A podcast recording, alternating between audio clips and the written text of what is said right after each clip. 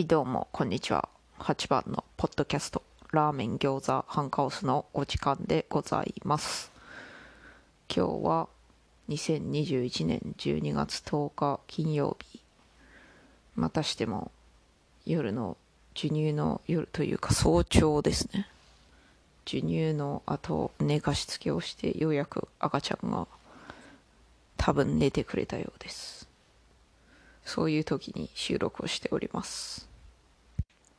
今回はですね認識の違いというテーマでお送りしたいと思います。この間ですね私が赤ちゃん寝た隙に昼寝しようとした時にだいぶ昔に見たインターネットでの質問と回答のことを思い出したのです。その質問の内容がねこの質問者さんはどこやら海外にホームステイしてたみたいでそれでホームステイ先の人に髪の毛濡れたままベッドに入るのやめてくれんみたいなことを言われたらしいんですね。それでその質問者さんはタオルであらかた拭いて顔ほとんど乾いてるから良くないみたいなことを言ってました。で回答者さんがいやいや髪の毛完全に乾かさずに寝るとかめちゃくちゃ非常識でしょみたいなことを言ってたんです。これね私思ったんですけどももしかしたら質問者さんは髪の毛が短くて回答者さんは髪の毛長かったんちゃうかなと。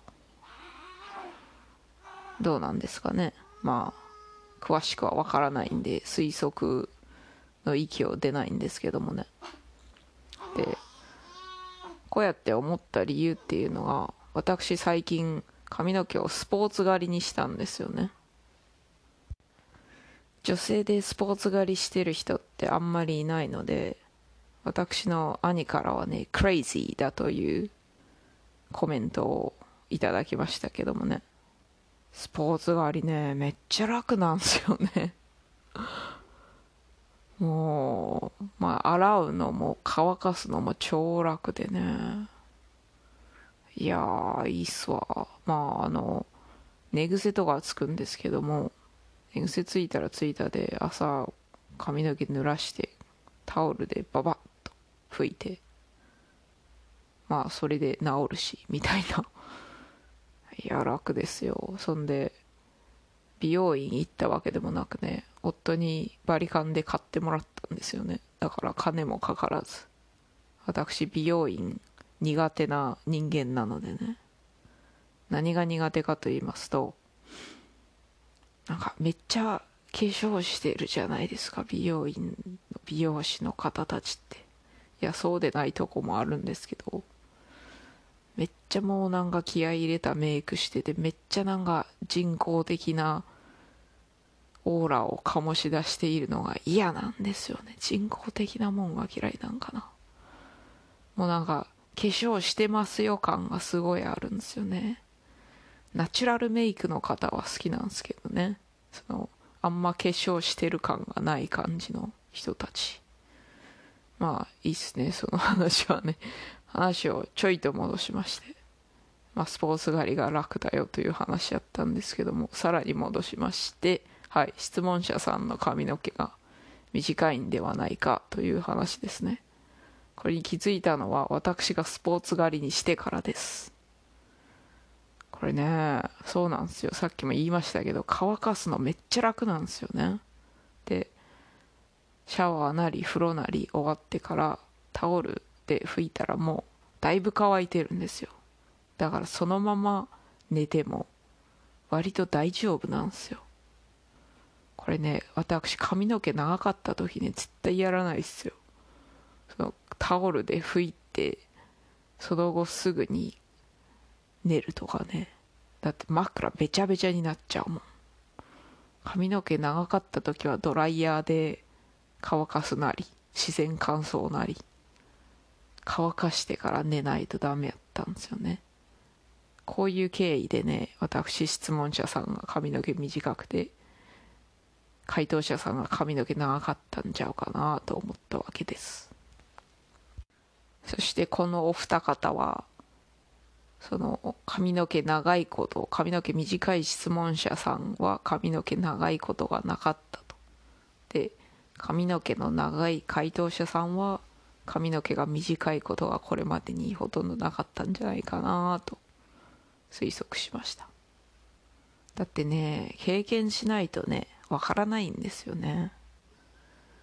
でこれと似たような話で似たようなというか関連した話でですねちょっと前にツイッターで見たんですけどもあるお母さんがまあ何やら用事しててちょっとあ手離せなかったんかな多分。それでちょっと子供2人とお父さんの様子見てみたらお父さんは赤ちゃんを抱っこしてスマホをいじっている。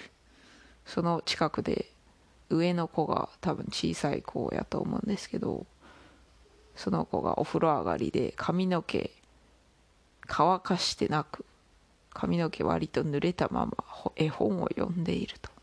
でそのお母さんはいや赤ちゃんはいいからお姉ちゃんの髪の毛乾かしてあげなさいよ冷えるでしょみたいなことを言うてそれでお父さんは髪の毛ずっと短かったから髪の毛長い人の境遇というかどういう感じが分かってないんやなと。髪の毛お風呂上がりに乾かさんと冷えちゃうってことが想像できんかったんやなとか言うてました。でこの2つのケースから分かることはまあ想像力って大事よねみたいな。自分のなんて言うんですかね。他人の立場を理解するにはまあ一番いいのはその人の立場に自分を置いてみる。同じ経験をするということなんですけども。いろんなことにおいてそれは難しいと。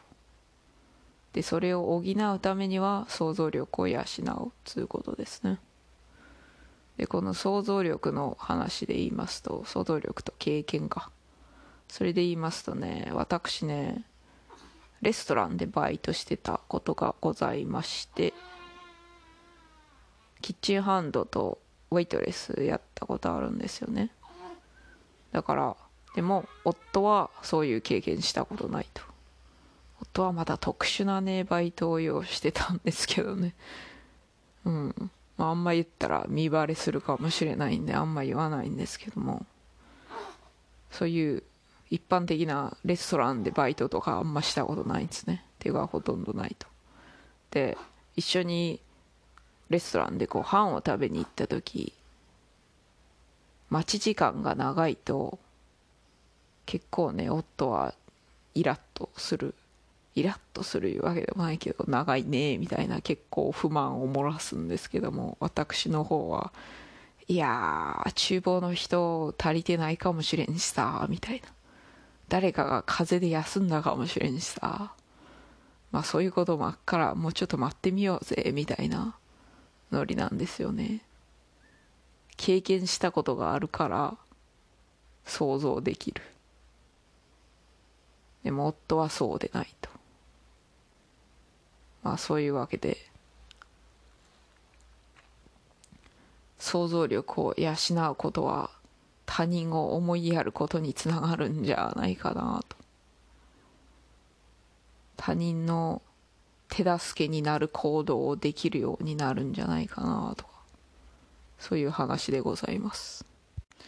それでこの想像力を養うにはとにかくいろんなこと経験した方がいいんじゃないかなと思いますね。